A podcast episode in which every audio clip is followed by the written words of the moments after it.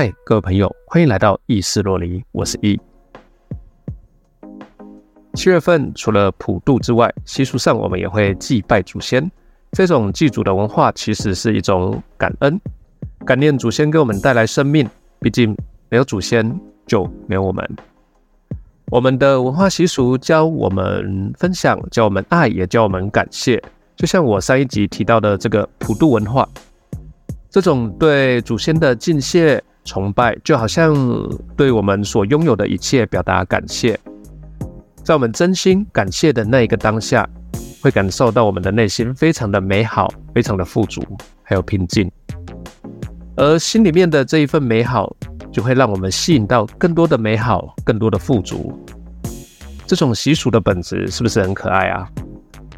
只是现在有太多的人用恐吓啦，用情绪勒索，用对价关系来逼迫晚辈一定要拜祖先，说什么如果没有拜祖先，祖先会对我们怎么样怎么样怎么样一堆事情。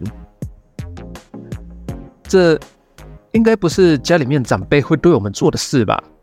那好，如果今天真的这一些长辈会对我们做出什么不好的事情的话，那不是更不用拜他吗？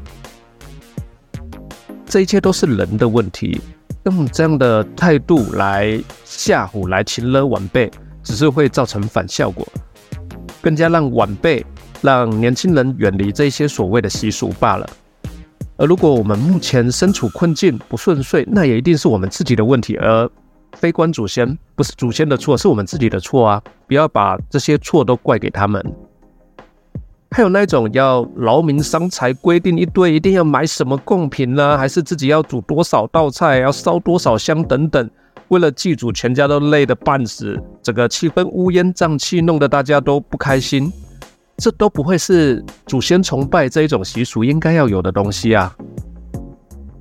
敬拜祖先应该是慎终追远，充满感谢、充满爱、充满关怀的一个文化活动。这才是我们祭祖的意义啊！把好的观念传承下去，负能量或是迷信的这些东西，就不要再让我们的子孙来承担了。这样，我们以后或许也能成为受到子孙敬仰的祖先吧。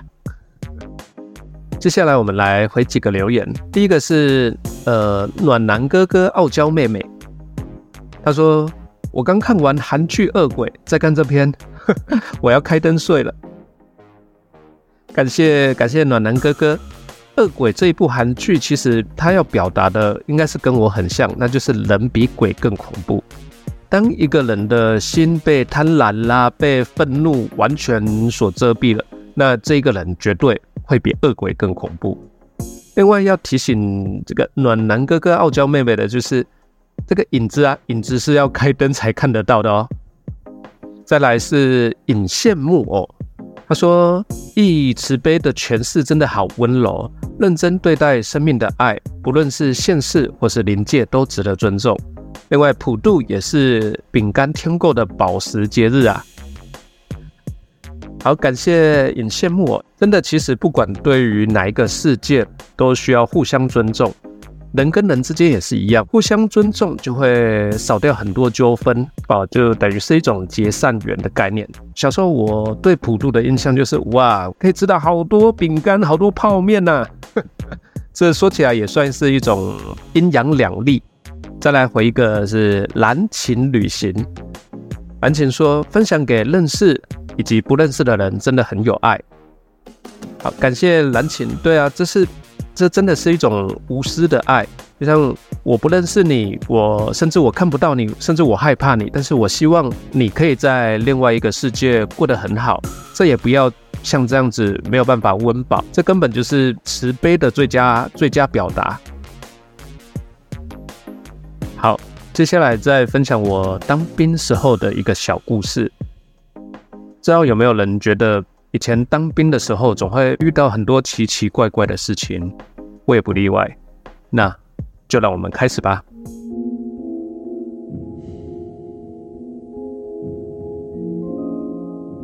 二十几年前，在一个很美丽的城市当兵，营区不大，营区的大门望去就是码头，码头再往前延伸就是港口的出海口。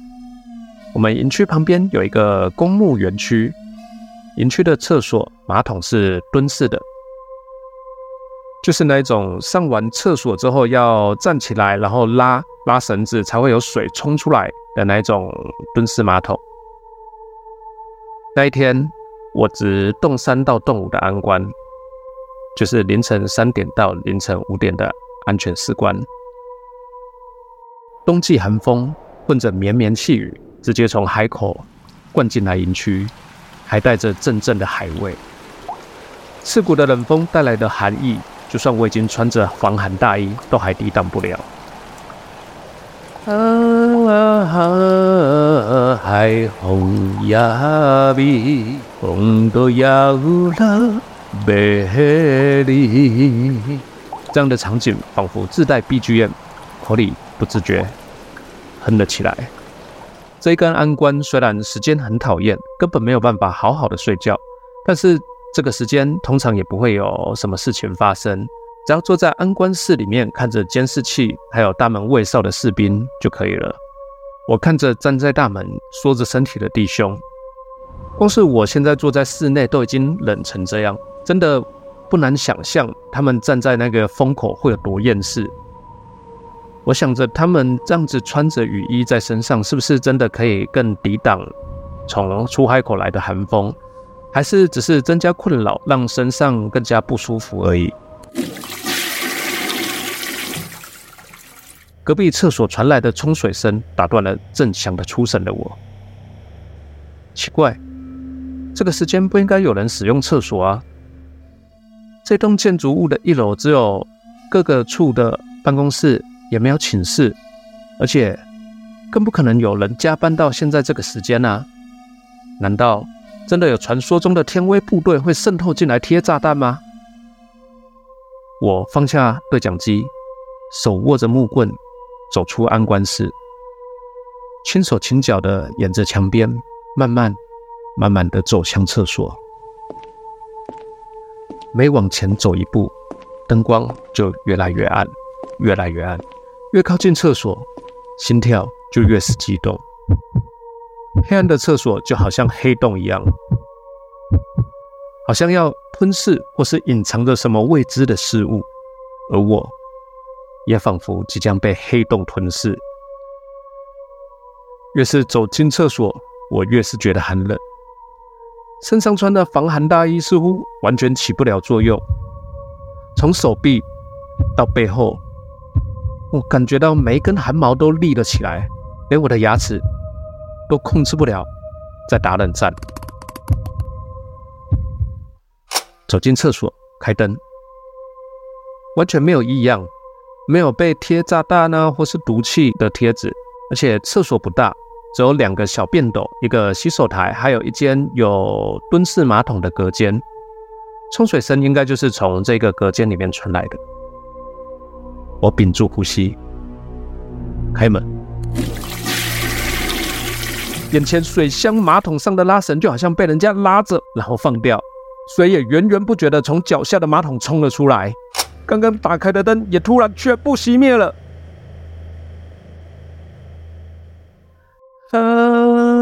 啊，漂流万里，港都要修莫名。我不管三七二十一，连滚带爬的马上冲回安官室。这个晚上好像真的自带 BGM。隔天，我和老师官长讲了这件事情，他点了点头，脸上带着好像原本就知道的表情，然后拍拍我的背说：“没关系，那是学长在上厕所。”虽然故事的结尾用比较微妙的戏谑方式来表达，但是在老师官长的安抚下，我不禁明白，那段深夜的经历其实就是营区生活的一部分。随着时光的流转，我时常会想起那座美丽的城市，那个充满了回忆的营区，以及那段在凛冽的冬夜探索厕所的荒谬冒险。当初的恐惧也因为时间的推移变得越来越珍贵了起来。它永远都会在我心中留下深刻的烙印。你有那一种冷到不能控制自己的感觉过吗？欢迎留言告诉我们，也让我们有机会在节目中回复你的留言哦。今天故事就到这里了，希望你们喜欢。